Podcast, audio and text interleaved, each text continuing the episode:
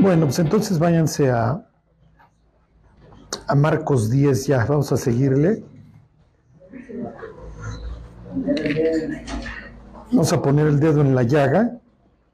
Sí. Sí.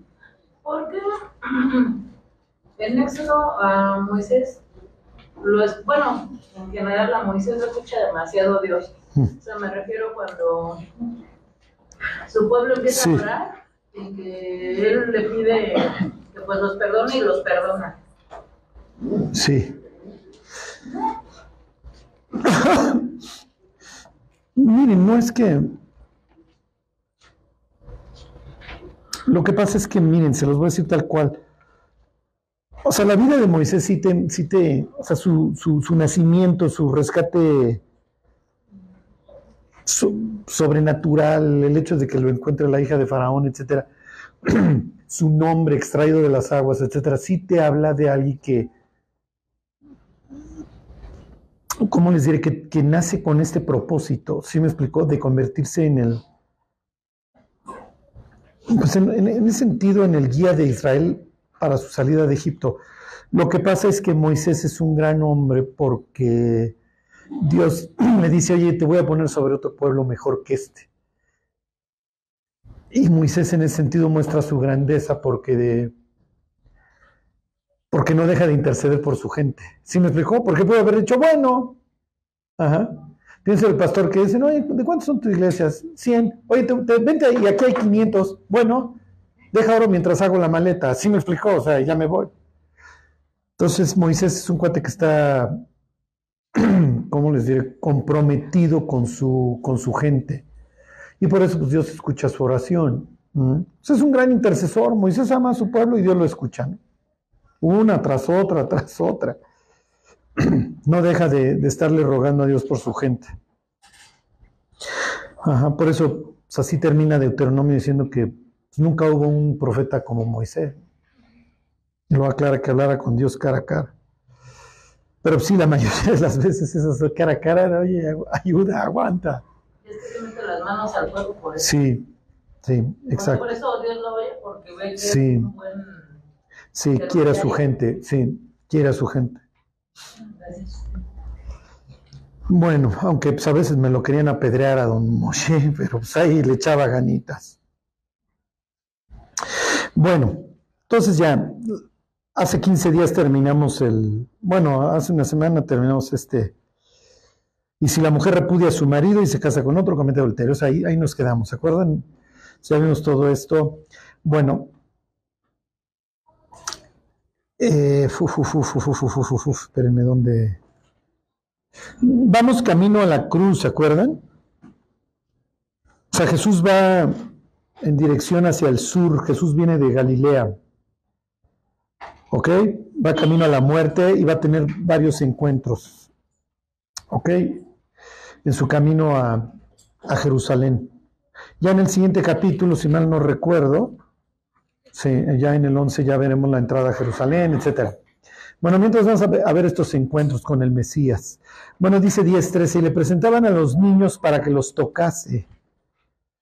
Y los discípulos reprendían a los que los presentaban. La historia completa. Viéndolo Jesús se indignó y les dijo, dejad a los niños venir a mí, no se lo impidáis, porque de los tales es el reino de Dios. De cierto os digo que el que no reciba el reino de Dios como un niño no entrará en él. Y tomándolo, y tomándolos en los brazos, poniendo las manos sobre ellos, los bendecía. Como que ya debieron de haber aprendido algo los discípulos. Les voy a leer el 9:36.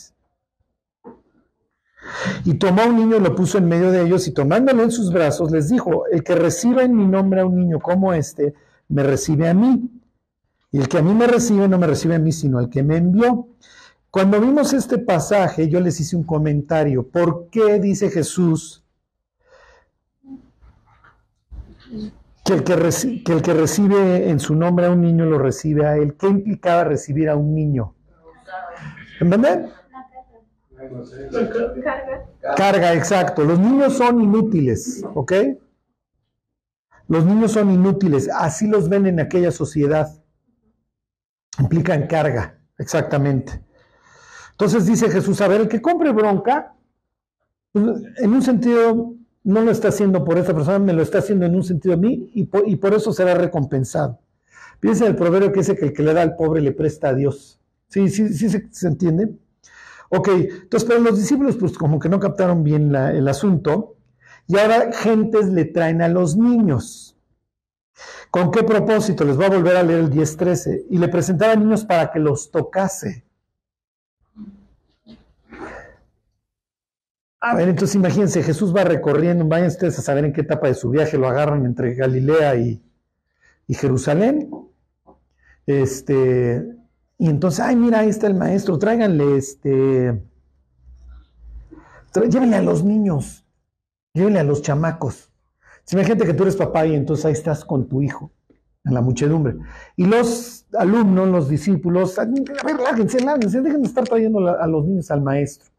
¿Por qué? Porque para los, alumnos es, a ver, dejen, el, estamos haciendo cosas este, importantes, el maestro está enseñando, nos está enseñando acerca del matrimonio y ustedes aquí pues, este, vienen a, traerle niños.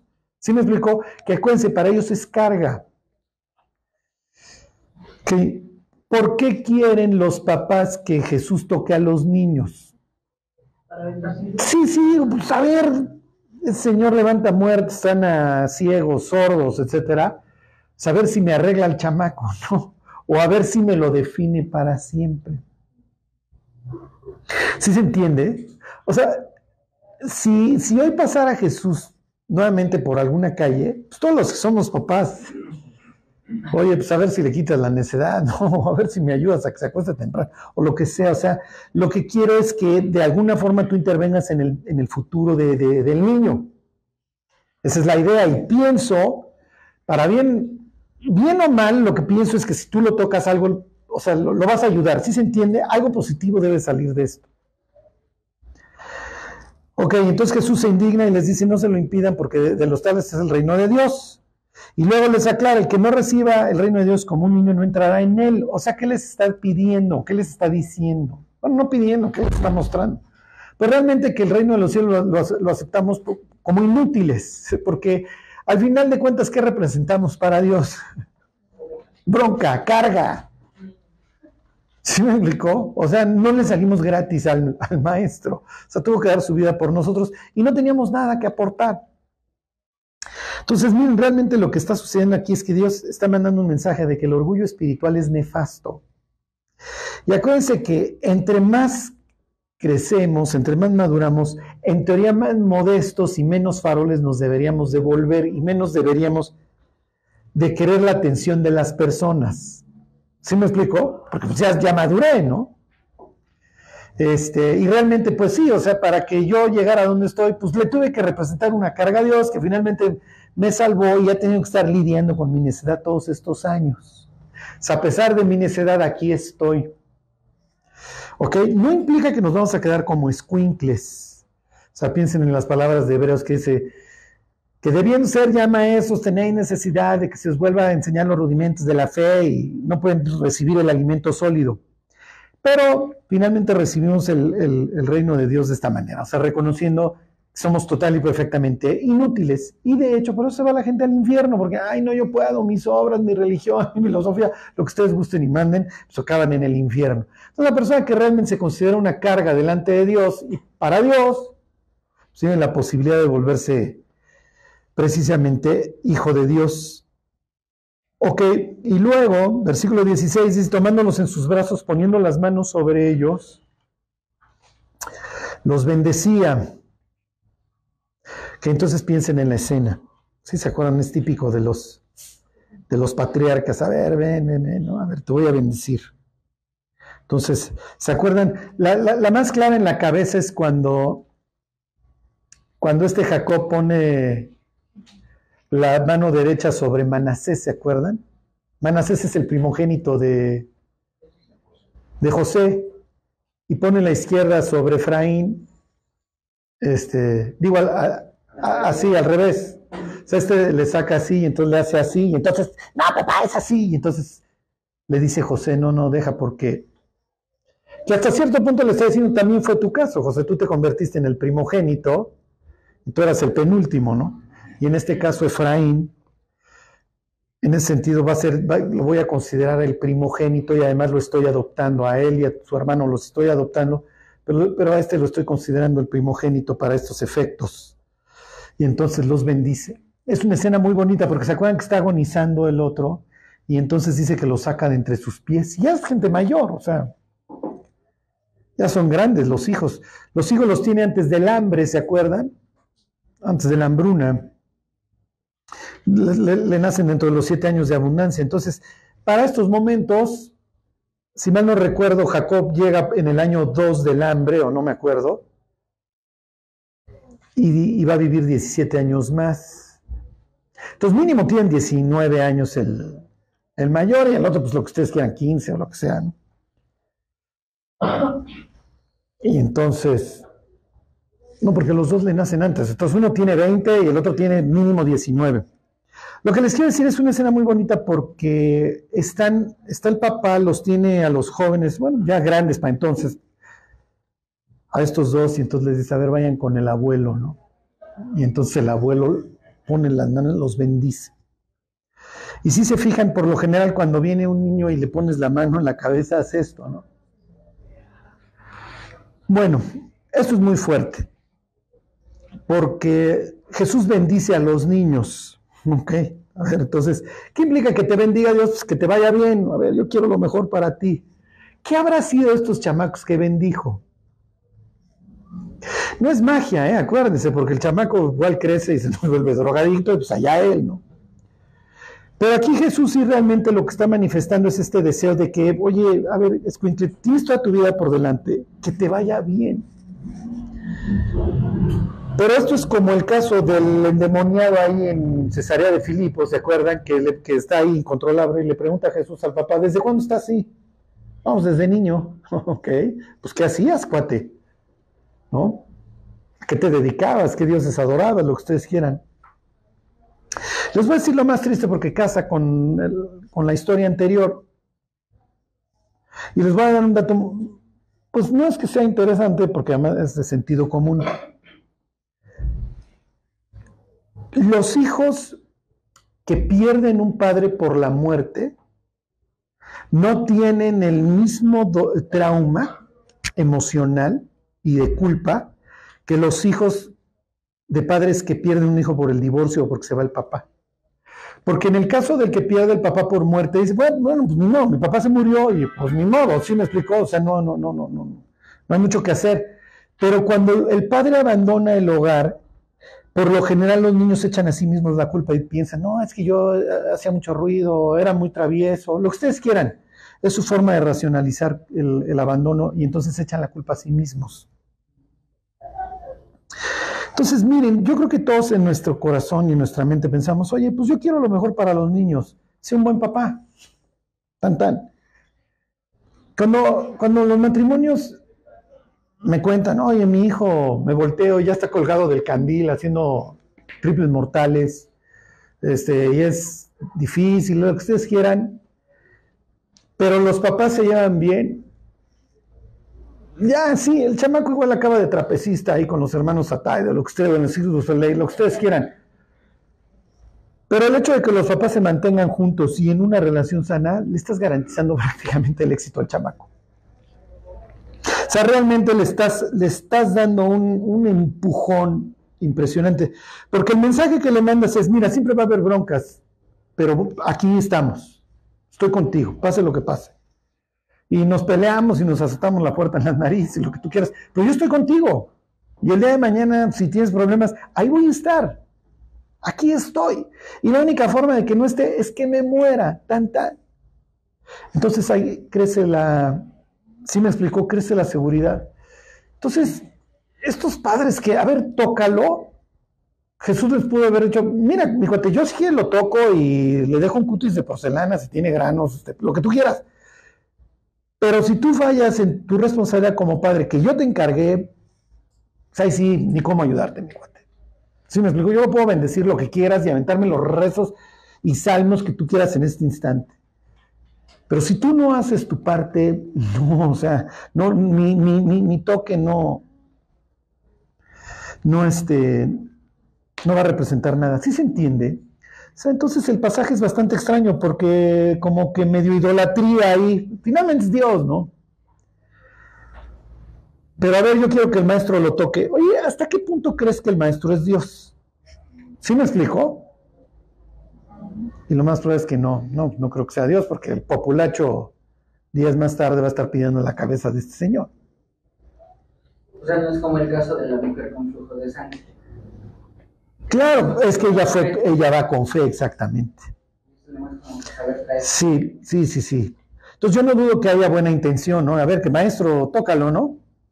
Lo que les quiero decir es que, mis cuates, este, si el papá no está, por más que yo lo toque, no. Un rabino más. Es muy probable, claro. Sí, bueno, ni siquiera eso, ¿eh? cuando piden su cabeza lo ven como un sedicioso el pasaje realmente sí, sí, te indica que ven algo en él. Sí ven algo en él. Lo que pasa es que el siguiente pasaje, cuando venga el joven rico que esperarías un letrado, no lo considera Dios, porque Jesús le manda el buscapiés, ahorita lo vemos. Bueno, entonces se entiende, finalmente, este 10-15 es muy bueno cuando le hablen de Cristo a alguien y le digan, mira, yo entiendo que tú puedes tener tu religión y que tú rezas al rosario todas las noches, mi cuate, pero si tú no te consideras una carga para Dios, dispuesto a dejar todas tus creencias, ni para adelante ni para atrás, faroleale a Dios tus rezos, ya. Aunque ustedes no lo crean, cuando, cuando las personas se mudaron a las ciudades, la calidad de los hijos como carga fue todavía peor porque el hijo, por lo menos a los 12, 13 años, ya te ayuda en la granja, en el campo. En la ciudad no te ayuda para nada, sigue siendo una carga hasta que abandona la carrera. ¿Sí me explicó? O hasta que termina la prepa y tiene un trabajo. Entonces todavía más larga la carga. Y así se le empezó a ver a los hijos.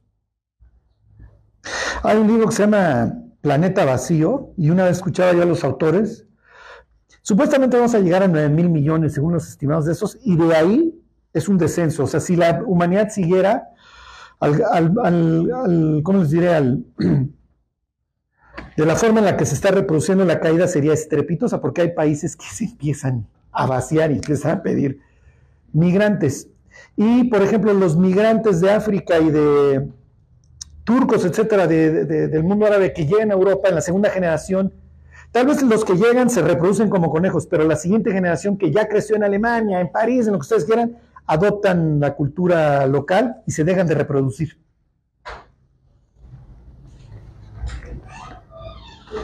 Y entonces estos cuates comentan que a, los hijos se les empezó a ver en las ciudades como una carga, que se alarga, porque en la granja todavía te sirven. Entonces, ellos, por lo menos la niñez, bueno, pues a los 12 años ya te pongo a chambear mi cuate, 11, no sé, cuando ya seas capaz. Mientras, 5, 6 años eres carga, o sea, no sirves de absolutamente nada, te tengo que estar alimentando, te tengo que estar educando. tengo que ver que no hagas berrinche. Y entonces, así nos ve Dios. Cuando llegamos a sus pies, pues ve una persona toda caótica que pues ahora tengo que arreglar, ¿no? Y que me costó la propia vida. Entonces tampoco es que eras un angelito, mi cuate. Eras, eres una carga. Claro, finalmente Dios nos hace madurar y bueno, pues mis cuates pues ahora sirvan en mi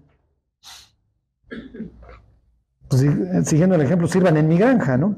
Malo cuando seguimos de inútiles en todos sentidos. Bueno, pero finalmente pues, la respuesta de Jesús sí es este deseo de que, a ver, niño, ven, ¿no? que, Dios te bendiga. O sea, te deseo lo mejor. Acuérdense, bendecir es decirle a alguien que te vaya bien. Te deseo que te vaya bien. Te digo bien. Bueno, versículo 17, 10, 17. Al salir él para seguir su camino, acuérdense que va camino a muerte, ¿eh? O sea, vino uno corriendo, hincando la rodilla delante de él, le preguntó, Maestro bueno, ¿qué haré para heredar la vida eterna? Marcos es, magistral, Marcos es, bueno, pues, todos los autores bíblicos, ¿no? Finalmente, diría don Pedro, están siendo guiados por el Espíritu de Dios. Miren, váyanse ahí mismo al 1.40.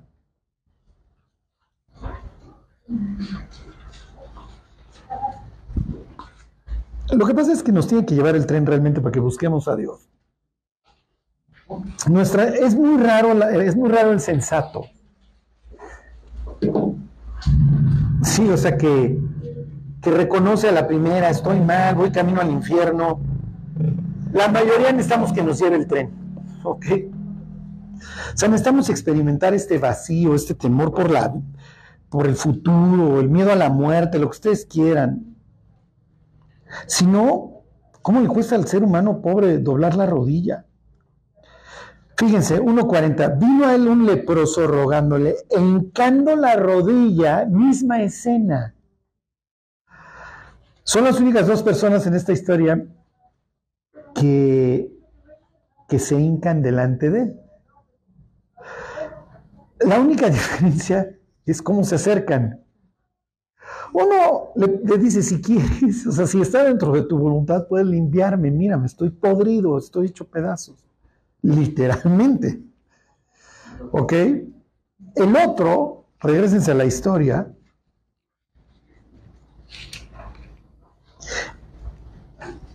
Diez, diecisiete, dice, al salir él para seguir su camino, uno corriendo, en cada la rodilla delante de él le preguntó, maestro, bueno, ¿qué haré para heredar la vida eterna? Uno le, dice, si quieres, tú haz, que depende de ti, no de mí. El otro, ¿de quién depende? De mí. Haciendo que heredaré la vida eterna. O sea, ¿qué tengo que hacer yo? si escuchó lo de los niños y dijo que el que no reciba el reino de Dios como un escuincle, es un brutazo.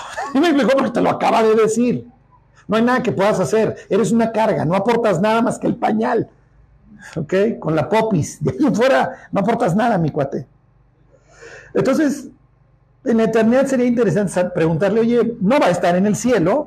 En el juicio final, cuando veamos su, su, su historia, sería interesante saber si estaba escuchando. Y entonces termina la enseñanza bendice a los niños y este se acerca corriendo. Oiga, maestro, pues hablando de, pues hablando de, te lo acaba de decir, mi cuate, que eres un inútil, que no sirves para nada, que tú no tienes nada que ofrecer, te lo, acabas de escuchar. Pero bueno, en descarga vamos a seguir la frase de Marcos que dice que siguió su camino y este cuate no oyó.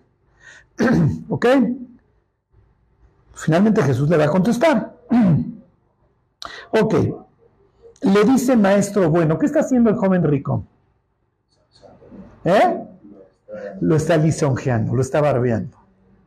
Oh, ¿y qué, espera? No, tú sí sabes. ¿Por qué? Porque los ricachones se adulan unos a otros. Pues yo quiero que el ricachón este me reconozca a mí, que hable bien de mí, que diga, wow, fulano es lo máximo, ¿no? Lo está adulando y Jesús es así de cuate, voy camino a la cruz, en, unos días voy a estar en cueros frente a la multitud. Bueno, entonces lo, lisonjea. Maestro, bueno, ¿qué haré para heredar la vida eterna? Esta, esta idea de heredar la vida eterna viene de, la literatura este, del segundo templo. Soy un ángel que protege a los que heredarán la vida eterna. Era de lo que creían ahí en sus rollos estos, ¿no? Y entonces de ahí traen la frase. Entonces, este cuate, ¿qué haré para heredar la vida eterna?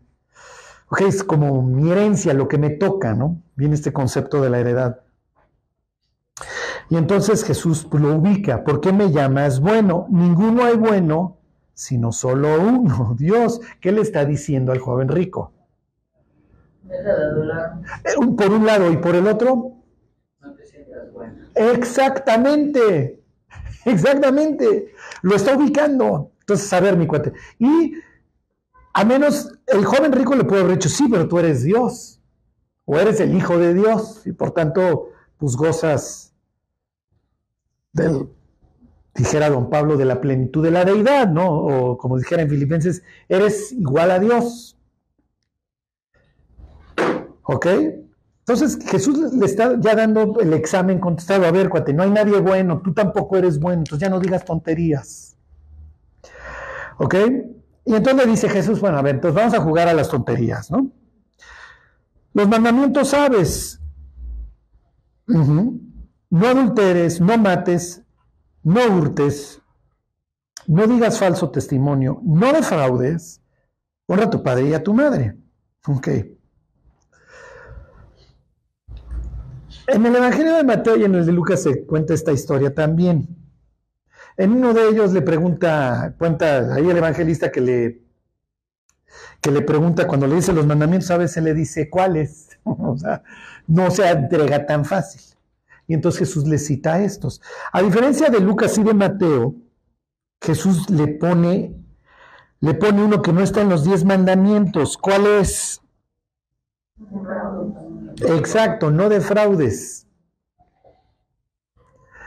Entonces, en, los otros no aparece, ¿eh? en los otros están no cleptos, no, no robes, ¿ok? Entonces, no hurtes, no cleptos, eh, de, de, ahí viene cleptómano, no defraudes a. Entonces, lo está llevando a otros pasajes, porque sí había pasajes, por ejemplo, en el caso del jubileo, que decía, no engañes a tu hermano, este, porque si falta poco para el jubileo, pues va a devolver el terreno que, le estás alquilando muy rápido, entonces no, no, no lo engañes. O sea, sí, hay un, había mandamientos de que no anduvieran engañando. Lo que sucede es que este brinca, porque todos los demás son del decálogo. Les llamaban las diez palabras, así le decían a los diez mandamientos. Ok, entonces no adulteres, no mates, no hurtes y no des falso testimonio. Honra a tu padre y a tu madre, están en el decálogo. No defraudes. ¿Qué le está diciendo? Porque se lo añade. ¿Qué creen que le está diciendo? que es defraudador. o sea, le está mandando ahí el buscapiés. Entonces le dice, oye, conoces los mandamientos, ¿no? ¿Cuáles? Ah, bueno, pues los mandamientos, los diez mandamientos. ¿Se acuerdan? Se dividían mis mandamientos frente a Dios. Pues no puedo andar honrando a otros dioses, tengo que guardar el, el sábado, etcétera, etcétera. Y, y, los mandamientos entre nosotros, ¿no? Entonces le cita los mandamientos entre nosotros, pero le añade este de, del no andes de defraudador. Entonces, ¿qué pensó la gente a su alrededor? Oye, el maestro alguna jiribilla te, había, te habrá mandado porque ese no está en los 10. ¿Qué mensaje? O sea, ¿de dónde salió la lana, mi joven? ¿No? Ladrón de. Ok, 10, 20. Entonces, respondiendo, le dijo, maestro, todo esto lo he guardado desde mi juventud. A ver, mi cuate, ya te habían respondido el examen que no hay nadie bueno. A ver, ya te mandó el mensaje que no hay nadie bueno y luego te dice, a ver, ¿cómo los mandamientos? No, no, sí los conozco.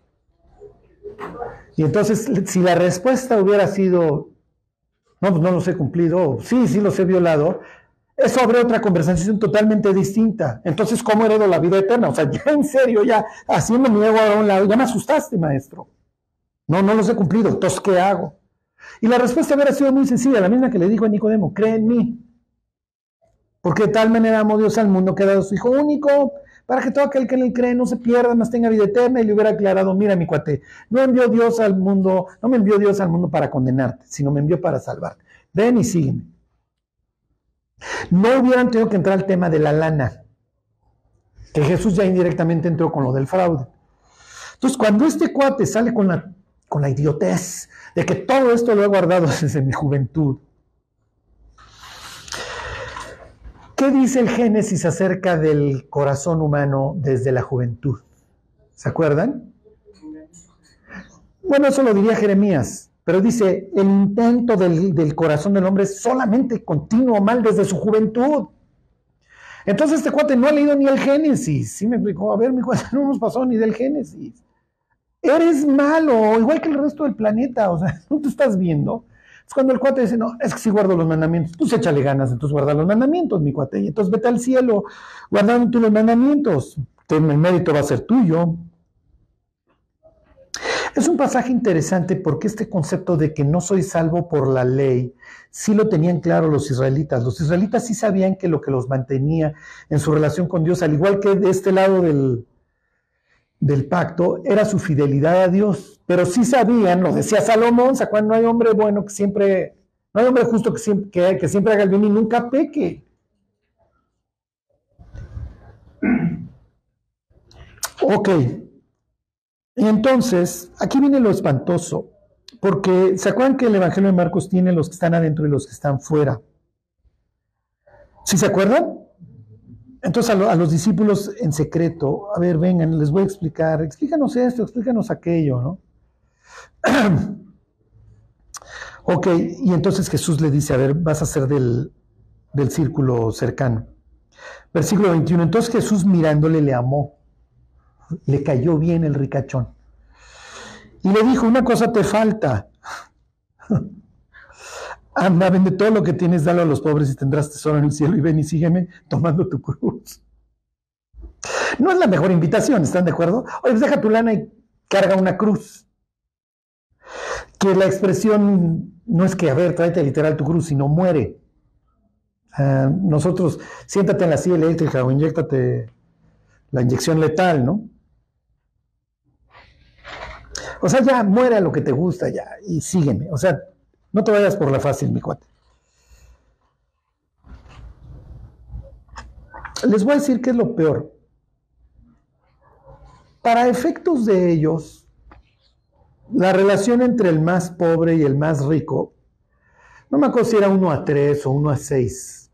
O sea, de, ser jornalero que no tiene nada, ser un tipo muy rico, creo que la relación era uno a seis. O sea, lo que les quiero decir es que la gente en aquel entonces, sí hay una diferencia muy fuerte entre el rico y el pobre. Pero, pues el rico también le pegan las hambrunas, las sequías, y se muere igual. Se tarda más, pero se muere igual. Hoy la diferencia, piensen, es uno a dos mil. O sea, el rico puede haber sequía, huracán, lo que ustedes quieran, no se entera. Y se puede estar muriendo miles y miles y miles de personas a diario. Él no se va a enterar. Ajá. Entonces sí, o sea, lo que les quiero decir es que el cuate sí se distingue del resto. Entonces Jesús o lo ve, a ver, este cuate es un tipo millonario. A ver, cuate, ¿cuál es su problema? Digo, ya, ya le mandó la indirecta del fraude en el Evangelio de Marcos, ¿no? O sea, ya estamos mal y el cuate, ya dos veces te lo dije, no hay nadie bueno, no de fraudes, los otros venían de adorno para mandarte un mensaje, mi cuate, no eres bueno, no vas a heredar la vida eterna, ya te lo dije. Ajá, Jesús le pudo haber dicho, mira, mi cuate, no, no hay nada que puedas hacer para heredar la vida eterna y vas camino al infierno. Ya, déjame que me siga. Pero lo quiso y entonces, a ver, te voy a dar dos chances bueno, te doy tres. Número uno, no hay nadie bueno. Entonces, no hay nadie bueno. Entonces, no me vengas con la tontería de que si guardan los mandamientos. Que falla ahí. Ok, ya te aventé la indirecta del fraude. Fallas ahí. Mira, cuate, vende lo que tienes, dalo a los pobres y sígueme. ¿Le sirve a Dios el dinero del joven? No. Y miren, vamos a suponer que le quedara un año de ministerio a Jesús. Está bien, le va a servir la lana. Ok. Finalmente ellos viven de lo que la gente les da. Pero Jesús en unos días va a estar muerto y los discípulos escondidos. Entonces así que fueran a salir escondiendo la lana, tampoco les convenía andar cargando las bolsotas de dinero del tipo este, ¿no?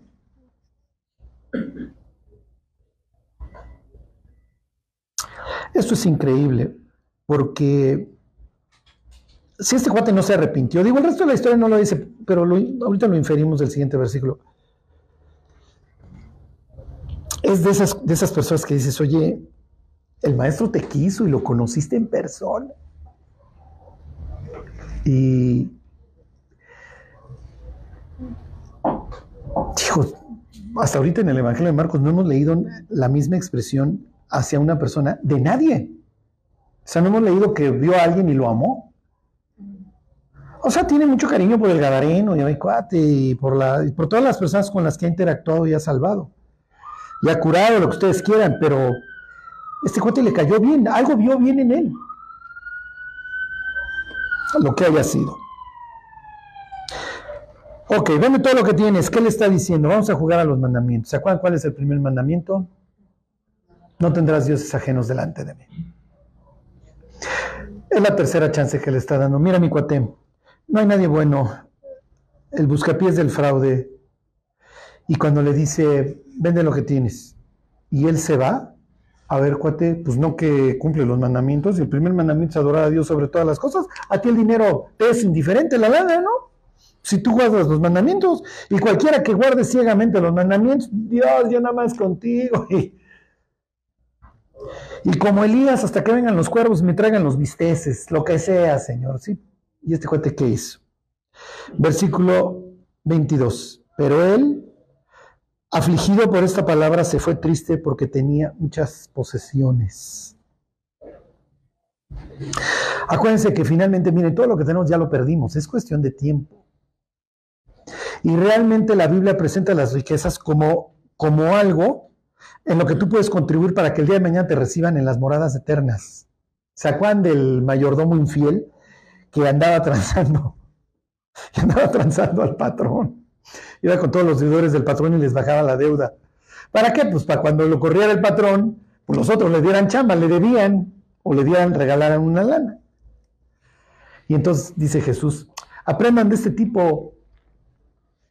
Ese cuate se vio hábil. Dice, los que tengan lana, úsenla para que el día de mañana yo los reciba ya con buenos ojos. Entonces úsenla en mi favor, es lo que está implicando Jesús, ¿sí se entiende? Y entonces lo escuchan los fariseos que son avaros y se enchilan. Bueno, fíjense, es muy triste porque, porque el darle la espalda a Dios le está implicando aflicción al chavo. Bueno, la escena es pública, vayan ustedes a saber cuántas personas hay. Y fíjense lo que dice Jesús, versículo 23. Entonces Jesús mirando alrededor dijo a sus discípulos, cuán difícilmente entrarán en el reino de Dios los que tienen riqueza. ¿Por qué? Porque pues yo no estoy tan fregado como los demás. Además, seguro Dios me, me bendice. Eso es lo peor. O sea, eso es lo peor, que los ricos creen que lo que tienen es bendición de Dios. Nunca han leído los evangelios y el pasaje en donde el diablo le dice a Jesús, todo esto es mío y lo doy a quien quiero. ¿Sí me explicó?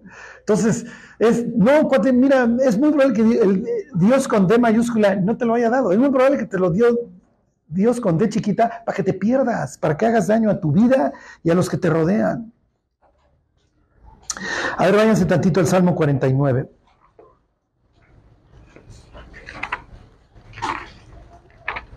Hacemos una escala breve ahí para incrementar su conocimiento bíblico. Acuérdense, es el de la machaca, es el del amor a la machaca.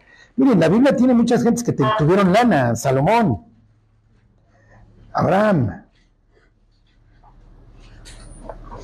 el propio David, ¿no? Pero es caminar en el filo de la navaja. O sea, realmente la Biblia sí presenta a Abraham como un gran hombre, ¿no? Abraham es un tipo que no tiene ni para la esposa, entonces casa con la hermana. El cuate llega a Canaán con una mano delante y otra atrás. Y eventualmente él va recibiendo, recibiendo, recibiendo. Luego su hijo, ¿se acuerdan? En época de sequía hace los surcos, viene una bendición, viene una lluvia, y el cuate dice que cosecha, no me acuerdo la expresión, siete, siete por uno, no me acuerdo. Y entonces se vuelve, se vuelve millonario y ahí vienen los, los occidentales a armársela de jamón. ¿Se acuerdan? Este, Abimelech y estos cuates Ficol, no me acuerdo los nombres, porque lo ven que este cuate se vuelve poderoso, le, le tapan sus pozos, pero Dios sigue bendiciendo a este tipo y lo vuelve y presenta a Isaac como un buen hombre en ese sentido. Sí. Entonces acuérdense, la raíz de todos los males es el amor al dinero. Bueno, dice al músico principal, ahí están, Salmo de los hijos de Coré. Que entonces acuérdense, la idea es que se canta. ¿Para qué? Para que se memorizara.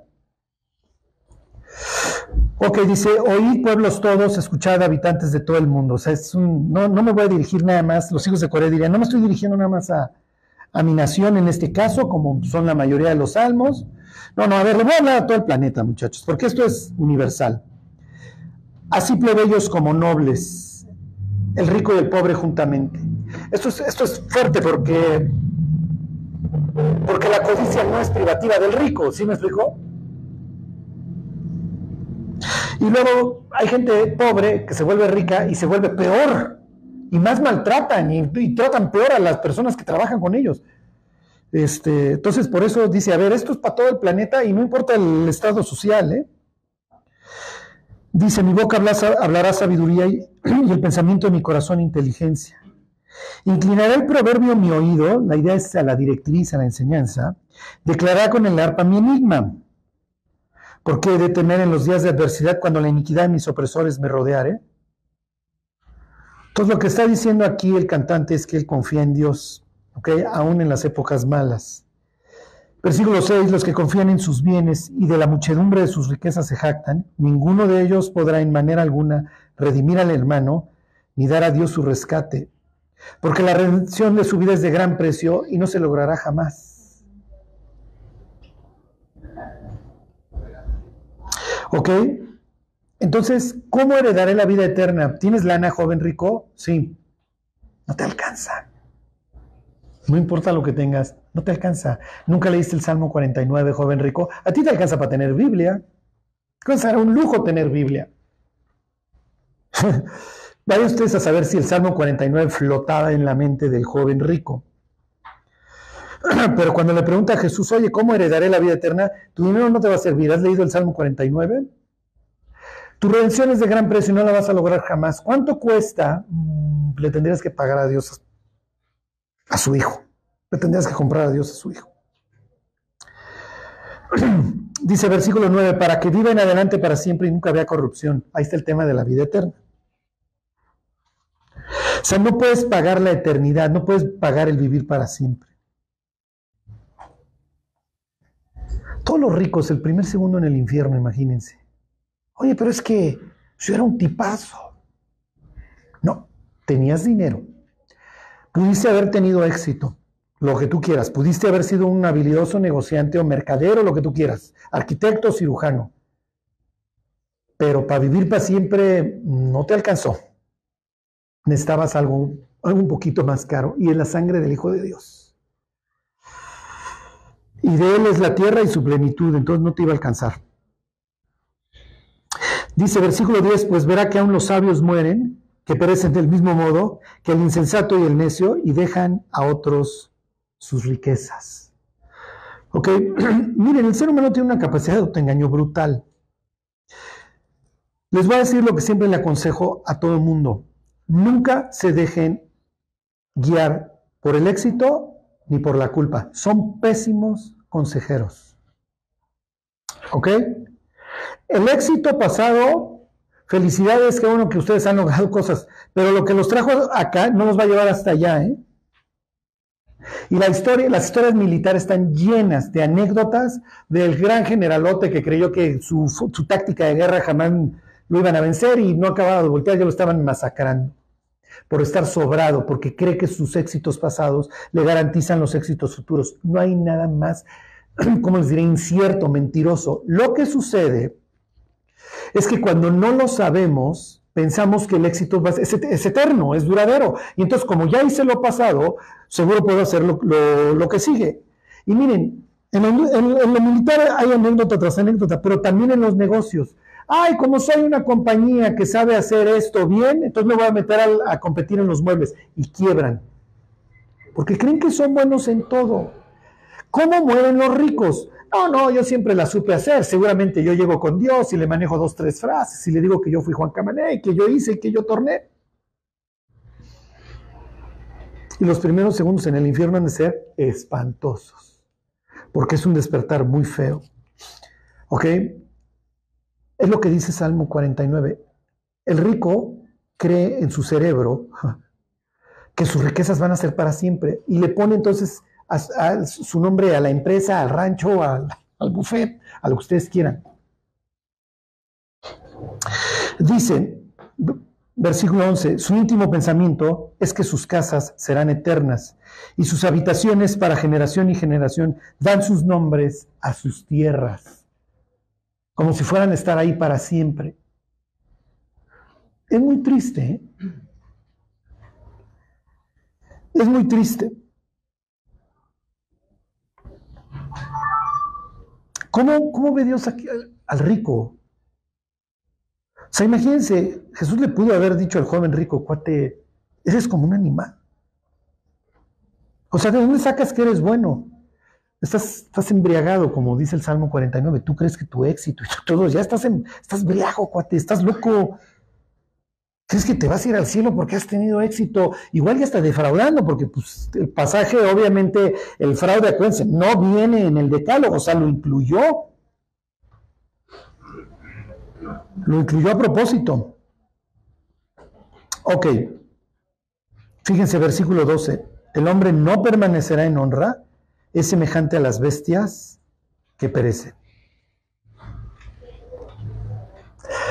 Sacuate, se mueren los perros y se mueren los humanos. No vas a vivir para siempre por más que hayas hecho y por más que la gente te haya adulado y por más que hayas tenido besamanos. Sorry, te vas a ir al infierno.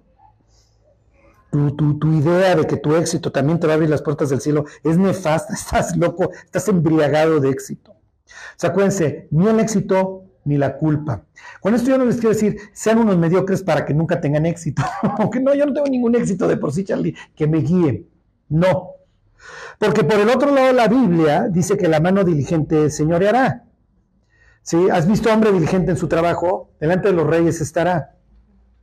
Pero ¿cuál era el punto? Que yo contribuyo para el clan. ¿Sí me explico? Soy una persona útil y mi trabajo al fin y al cabo honra a Dios. Por eso el propio libro de la sabiduría me dice que yo honre al Señor con todos mis bienes y con las primicias de todos mis frutos. Porque entonces mis lagares rebosarán de mosto y mis graneros van a estar llenos. Entonces está este concepto de que el dinero que Dios me da me hace responsable que yo lo puedo usar para bien. Piensen en la reina Sabá diciéndole a Salomón, es que yo no puedo creer la riqueza que tienes. Y, esto lo ensalza la Biblia. Si me explico, esto es un gran pasaje porque ya lo logramos, muchachos. La plata es como piedras, todos somos ricos aquí. ¿Cuál es el problema con Salomón? Pues sí, no le crea Dios y entonces andan haciendo pactos con todos, casándose con las chavas. Pero el tipo se vuelve idólatra, o sea, su problema no es la lana. En ese sentido, Salomón diría, muchachos, por la lana no era mi bronca, eran las faldas, ¿no? Lo que les quiero decir es que Jesús se refiere a la reina Sabá como una mujer que se va a levantar contra una generación incrédula y les dice, miren, esta chava vino desde allá, desde allá, desde la península arábiga, desde el sur, a ver a Salomón y su gloria y se impresiona. Entonces, Dios no está criticando la gloria de Salomón. Dios le está diciendo, pues esta era la idea, muchachos, que ustedes fueran un pueblo ejemplar. Pues Salomón desgracia todo. Piénsenlo, siempre se los digo. David es uno en la cueva y hasta cierto punto sigue siendo el mismo en el palacio. Hasta que un día le vale y, entonces se vuelve sobrado. David no cae con Betsabé ese día que la ve en cueros. David cae cuando, cuando el autor te dice ahí en 2 de Samuel 11, que era el tiempo en que los reyes salen a la guerra y David se quedó en Jerusalén. A ver, bola de tontos que rodean mis fronteras, todos me los pongo manotas. Joab ve y azul la guerra. Somos tan grandes que yo ni necesito salir a la guerra. Entonces David está sobrado. Al fin y al cabo la gente se va al infierno por su orgullo. Este tipo se va a ir pensando, no, es que yo soy bueno y el maestro no me entiende y quiere mi lana. Y no, no, mi cuate, te están dando una cachetada con guante blanco, no necesita tu dinero, en serio. Le, acabas de decir que guardas los mandamientos. Este. Y te probó y te dijo que a ver cuál es tu Dios, y pues si saliste con la onda de que pues, tu Dios es la lana, ¿no? Bueno, versículo 13, este es su camino, es locura. Dios dice, están locos. Están embriagados de un éxito tonto además. Dice, con todos sus descendientes se complacen en el dicho de ellos. Lo peor es que Junior sale igual. Como rebaños que son conducidos al Seol. Aquí no está hablando la parte bonita del Seol. ¿eh? O sea, obviamente está implicando que estos tipos van al infierno. ¿no? La muerte los pastoreará. Y los rectos se enseñorearán de ellos por la mañana se consumirá su buen parecer y el Seol será su morada. Pero Dios redimirá mi vida del poder del Seol porque Él me tomará consigo. Entonces, sí, realmente aquí el, autor tiene claro de que estas personas embriagadas de éxito acaban en el infierno. Y la muerte feliz, ándale, eres lo máximo, tú eres lo máximo. Ay, ya te fuiste al infierno. A mí me me toca seguido estar entre gente rica. Y siempre que estoy así en sala de juntas grandota, me acuerdo de, cuando predicaba en el reclusorio y estaba rodeado de gentes. Y, y en el reclusorio todo el mundo no deja caer a tierra una palabra que dices porque están en una necesidad brutal. Ya desgraciaron su vida, su libertad, sus familias a veces su salud, tienen miedo por su vida, lo que ustedes quieran. Entonces la gente va pasando y se sienta y están las familias. Y a veces pongo a pensar así en los ricos y digo, ¿ese ya le hablé? O sea, piensa que estoy loco, ese ya le hablé. Dice que qué padre pienso, ese ya le hablé, ese ya le hablé. Todos hacen los locos, todos dan la espalda. No ponen cara de aflicción en ese momento. Algún día la pondrán.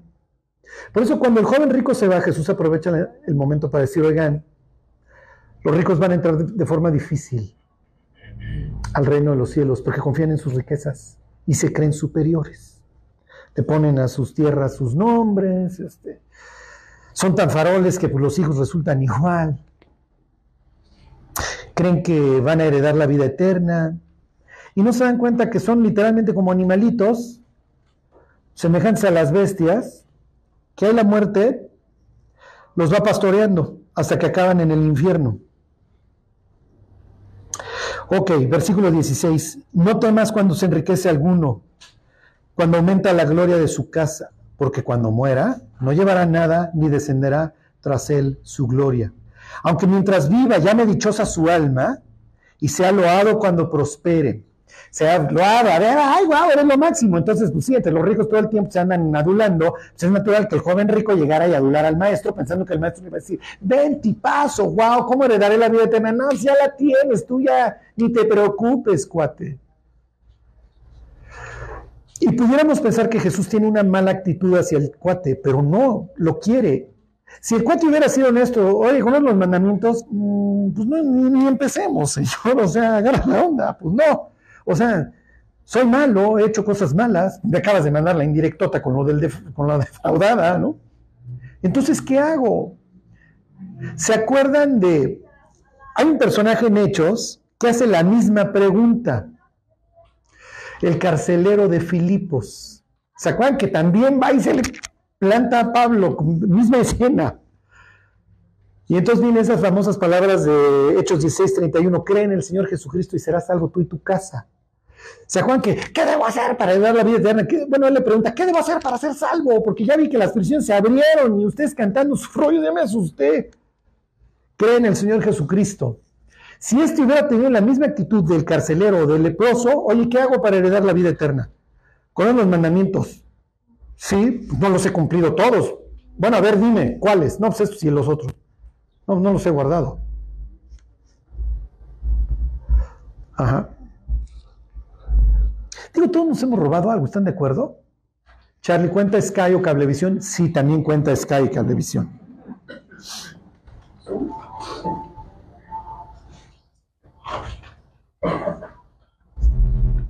Bueno, versículo 19. Entrará en la generación de sus padres y nunca más verá la luz. Este es de esos pasajes del Antiguo Testamento, hay varios, o sea, en Joba y está la brea y todo esto, ¿no?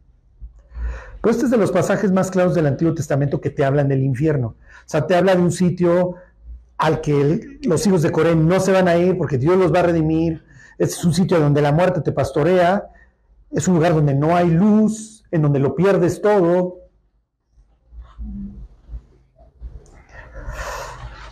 Fíjense qué grave es esto, porque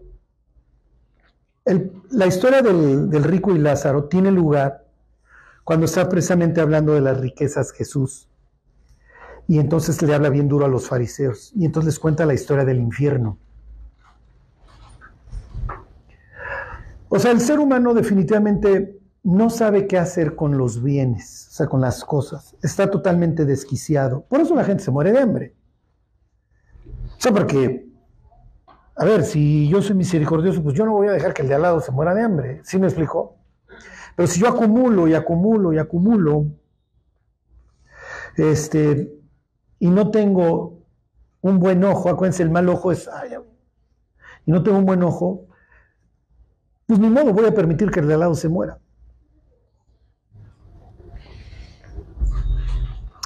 Bueno, y viene esta insistencia, ¿ok? Yo no sé si Jesús fue platicando en el camino Salmo 49. Pero obviamente, pues ahí está flotando ahí toda esta idea de, de ser loado, ¿no? De la lisonja y la lana. Ok, versículo 20, el hombre que está en honra y no entiende, semejante es a las bestias que perecen. Y el rico que se siente Juan Camané, cuando esté delante del trono, pues va a estar de acuerdo con Dios. Va a decir, pues sí, soy semejante a un animal, Dios. Y estoy pagando por ello y pagaré el resto de la eternidad. Mi orgullo no, no me permitió.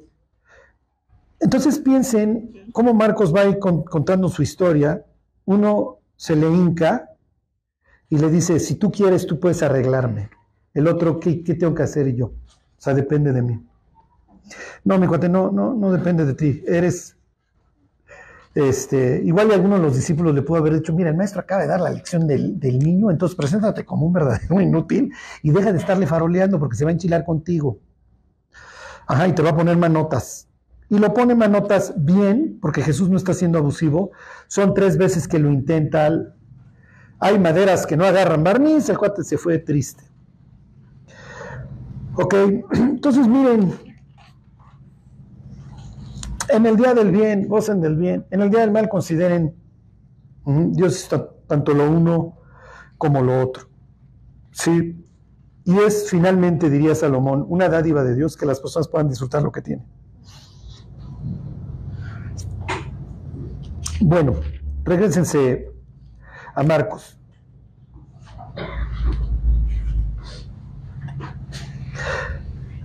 En el caso de leprosos, pues no tiene nada que farolear, ¿están de acuerdo?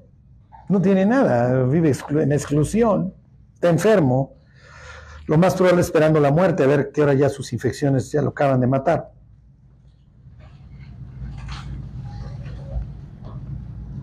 Pero está en el cielo.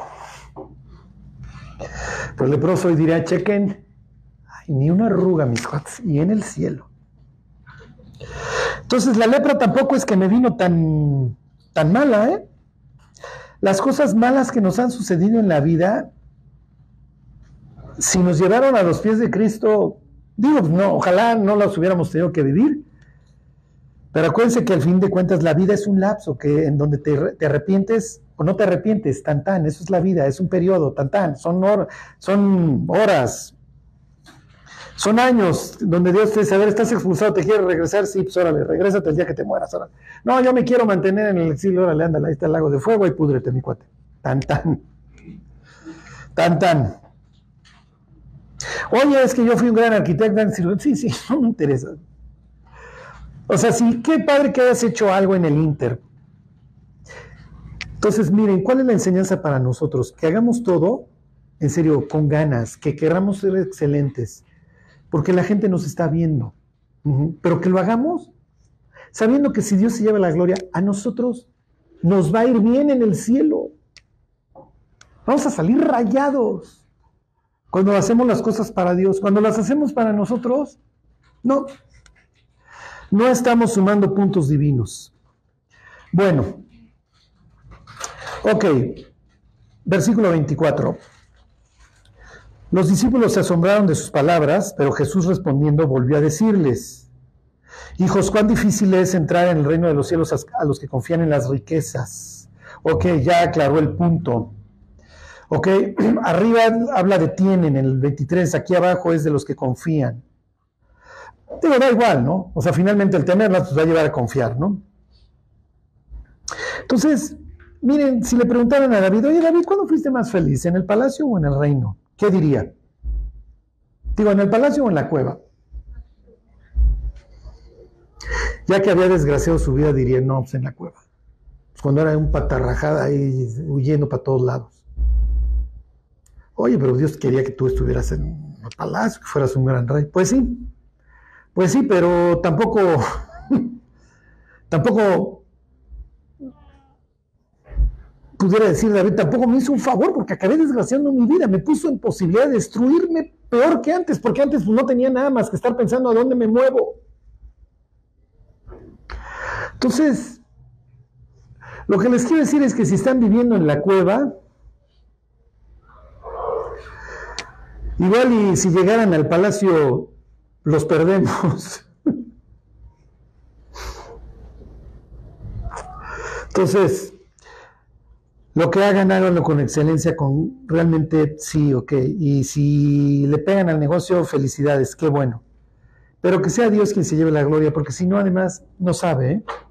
Bueno, versículo 25. Más fácil es pasar un camello por el ojo de una aguja que entrar un rico en el reino de Dios. Si han visto el ojo de la aguja, es, es puerta chica.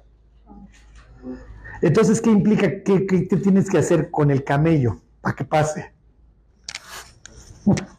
Que alguien de un lado lo tiene que estar jalando y el otro lado lo tiene que estar pateando para que pase. O sea, Jesús está diciendo, está difícil muchachos porque le tiene que suceder algo. Y ni aún así agarran barniz. O sea, visto hombres ricos, no, no, no, que lo perdieron todo, que sus vidas, sus familias, sus hijos son un desastre, así un desastre. No. No porque me implica un oso frente a los demás. Además, Carlos, yo sé cómo hablan de ti, yo no quiero que digan eso. De por sí, cuando, te das cuando les das la espalda, hablan de tu desastre, cuate. O sea, a uno por cristiano, a otro porque a ti te está llevando el tren o lo que tú quieras. Ah, este es el mundo, es el perro mundo, mi cuate. Tú sufre con el Mesías mejor. Pero ese es, muchas veces es qué va a decir de mí la gente. Soy rico, soy, tengo un nombre en la comunidad y que me identifiquen como aleluyo, como lo que sea. No me sale. Y ahí, es, ahí le tienen que decir, cuate, ¿qué te importa lo que te diga la gente? ¿Te vas a ir al infierno por lo que diga la gente? Y ahí es donde ellos realmente muestran sus, como dicen los gringos, sus true colors, lo que verdaderamente hay ahí. Realmente piensan, como dice Salmo 49, que merecen el cielo. ¿Ok? Pero finalmente luego si hay cuates que regañamientas ya les pasó chorros de cosas, tuvieron que patear en el trasero al camello y jalarlo del cuello para que pasara y acaba pasando. Pasé muchachos, a patadas y como ustedes gusten. Me tuvo que llevar el tren, tuve que desgraciar mi vida, lo que sea, mi matrimonio, mis hijos, lo que ustedes quieran, pero aquí estoy. Ok, versículo 26. Ellos se asombraron aún más diciendo entre sí, ¿quién pues podrá ser salvo?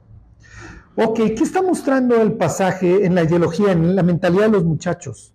Los muchachos se sorprenden cuando Jesús habla mal de los fariseos. Dice así como, oye, estos son las autoridades religiosas, mi cuate. Oye, ¿te diste cuenta que se ofendieron?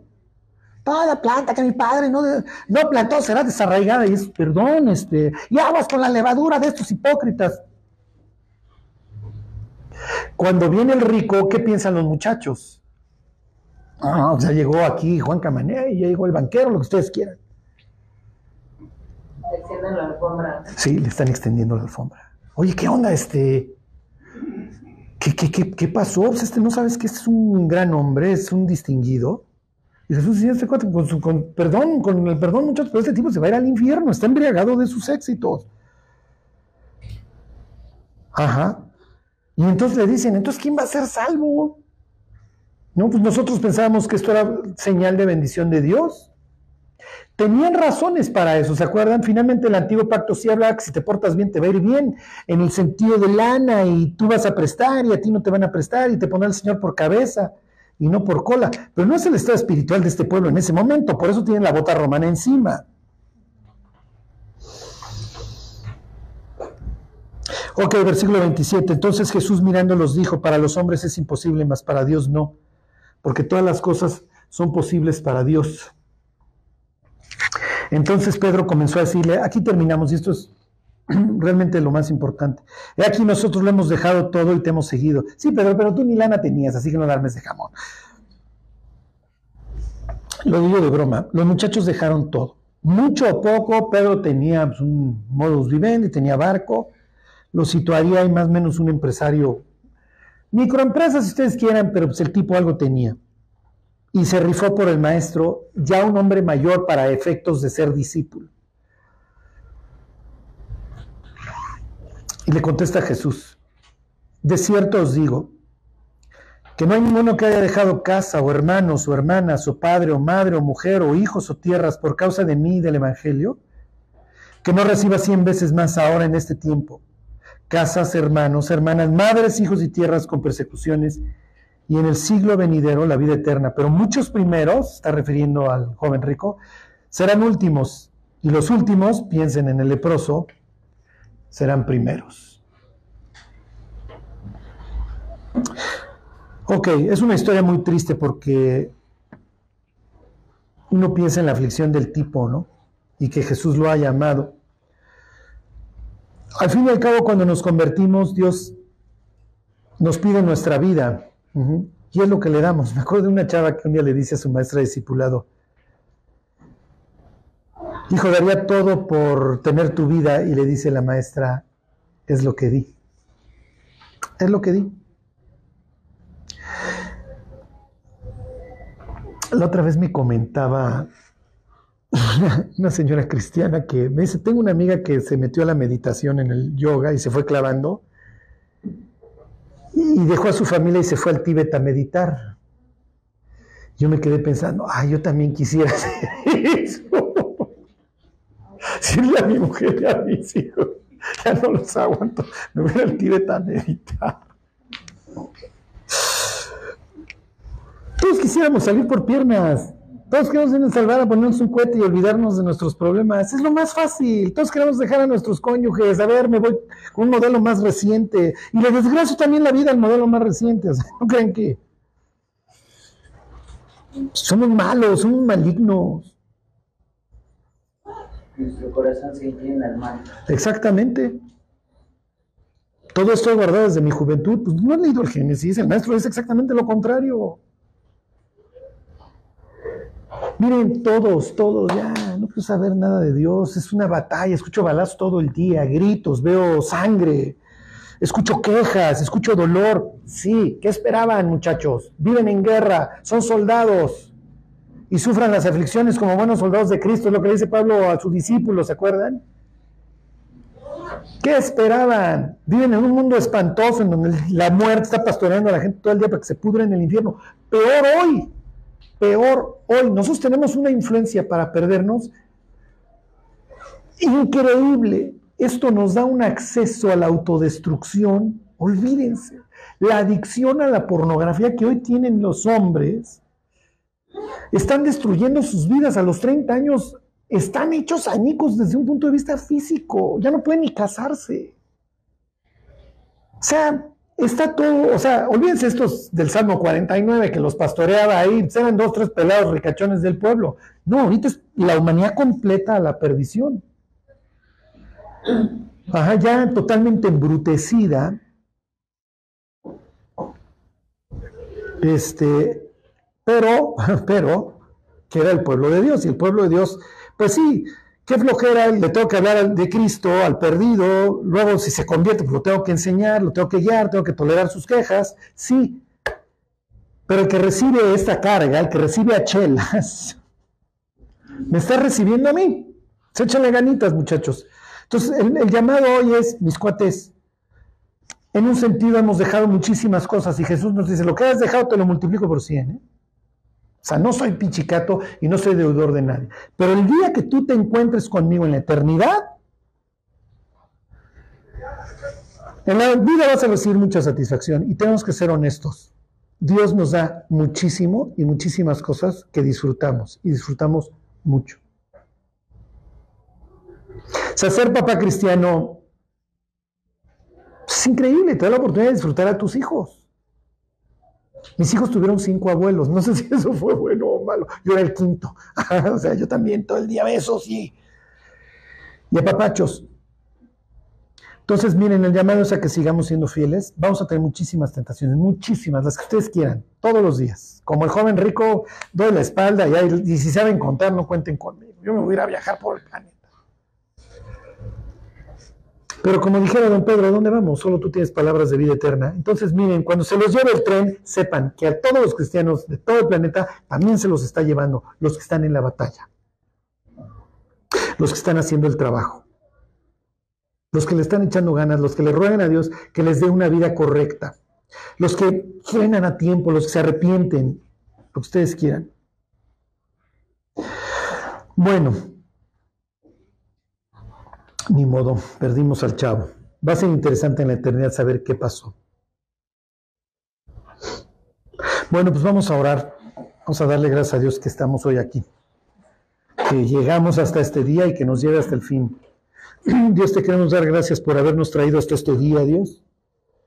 Dios, para los días que nos quede cada uno de nosotros sobre la faz de, este de esta tierra, llévanos, Dios. Sabemos que somos una carga para ti, pero te pedimos que no nos sueltes, Dios, que, que tú nos sigas cargando, que nos sigas llevando, que nos lleves a crecer, Dios, que te podamos servir. Gracias, Dios, por todo lo que nos das, por todo lo que nos has dado. Te pedimos nos bendigas, Dios, y sobre todo, Señor, que podamos llegarte a rendir buenas cuentas. Ayúdanos, Dios, a no cegarnos con lo que el mundo nos presenta. Te lo pedimos por Jesús. Amén.